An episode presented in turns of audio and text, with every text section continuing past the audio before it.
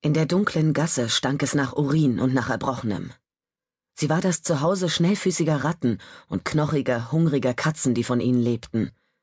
Rote Augen blitzten in der Schwärze, einige von ihnen menschlich, alle wild und animalisch. Mit klopfendem Herzen ging Eve in Richtung der stinkenden, feuchtklammen Schatten. Er war hier verschwunden, da war sie sich ganz sicher. Es war ihr Job, ihm auch hierher zu folgen, ihn ausfindig zu machen und der Gerechtigkeit zu überführen. Die Hand, in der sie ihre Waffe liegen hatte, war vollkommen ruhig. Äh, Süße, willst du es mit mir treiben? Sag, willst du es mit mir treiben? Von irgendwelchen Drogen oder billigem Fusel harsche Stimmen drangen aus dem Dunkel. Das Stöhnen der Verdammten, das Kichern der Verrückten. Die Ratten und die Katzen lebten hier nicht allein. Doch die Gesellschaft des menschlichen Abschaums, der an den klammen Backsteinwänden lehnte, bot nicht den geringsten Trost. Sie schwang ihre Waffe und schob sich vorsichtig an einem verbeulten Recycler vorbei, der seinem Geruch nach seit mindestens zehn Jahren nicht mehr funktionierte. Der Gestank fauligen Essens verwandelte die feuchte Luft in einen fetttriefenden Sud. Sie hörte ein leises Wimmern und sah einen vielleicht dreizehnjährigen in Lumpen gehüllten Jungen. Sein Gesicht war von dicken Eiterbeulen übersät, und seine Augen waren schmale, angsterfüllte Schlitze, als er sich wie ein Krebs rückwärts an die schmutzstarrende Wand schob. Mitleid wallte in ihr auf. Sie selbst war einmal ein solches Kind gewesen, hatte sich verletzt und außer sich vor Panik in einer Gasse wie dieser hier versteckt. Keine Angst, ich werde dir nichts tun. Sie sprach leise, murmelte beinahe, sah ihm reglos in die Augen und ließ die Waffe etwas sinken und genau in dem Moment schlug der Irre zu. Er kam laut brüllend von hinten auf sie zu. In mörderischer Absicht schwang er ein schweres Eisenrohr hoch über seinem Kopf. Das Pfeifen der herabsausenden Waffe in den Ohren wirbelte sie blitzschnell auf dem Absatz herum. Sie hatte kaum die Zeit, um sich dafür zu verfluchen, dass sie die Konzentration verloren, ihr oberstes Ziel vergessen hatte, als sie unter dem Ansturm von 120 Kilo Niedertracht und Muskeln gegen die Mauer krachte. Die Waffe flog ihr aus der Hand und landete klirrend irgendwo im Dunkeln. Sie sah in seinen Augen das von der Droge Zeus verstärkte bösartige Glitzern.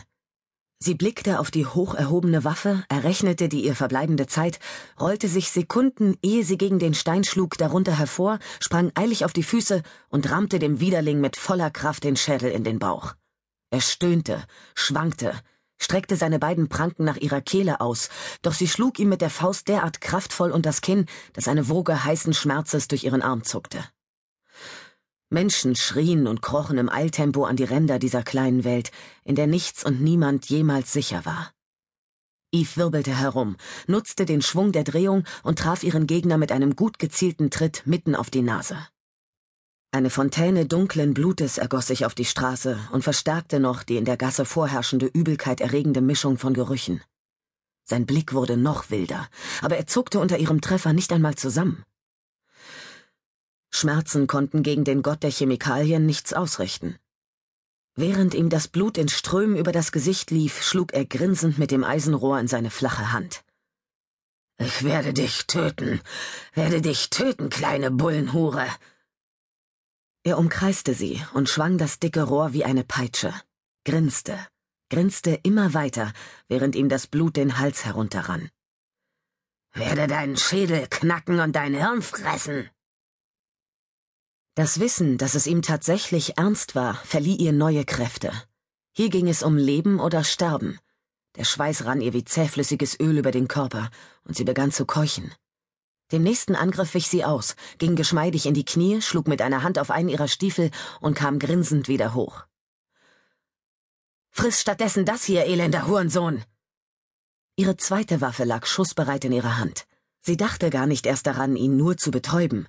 Selbst einen gezielten Treffer empfände ein 120 Kilo Hühne, der auf Zeus war, bestenfalls als Kitzeln. Nein, was sie jetzt zum Einsatz brächte, wäre ein gezielter, todbringender Schuss.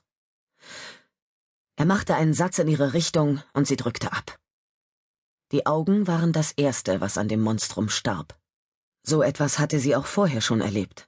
Dass die Augen eines Menschen, noch während er sich bewegte, gläsern wurden wie die von einer Puppe. Bereit, ein zweites Mal zu schießen, trat sie einen Schritt zur Seite. Doch seine schlaffen Finger konnten das Rohr schon nicht mehr halten, und sein Körper begann, als sein Nervensystem gegen die Überlastung rebellierte, einen grotesk zuckenden Tanz.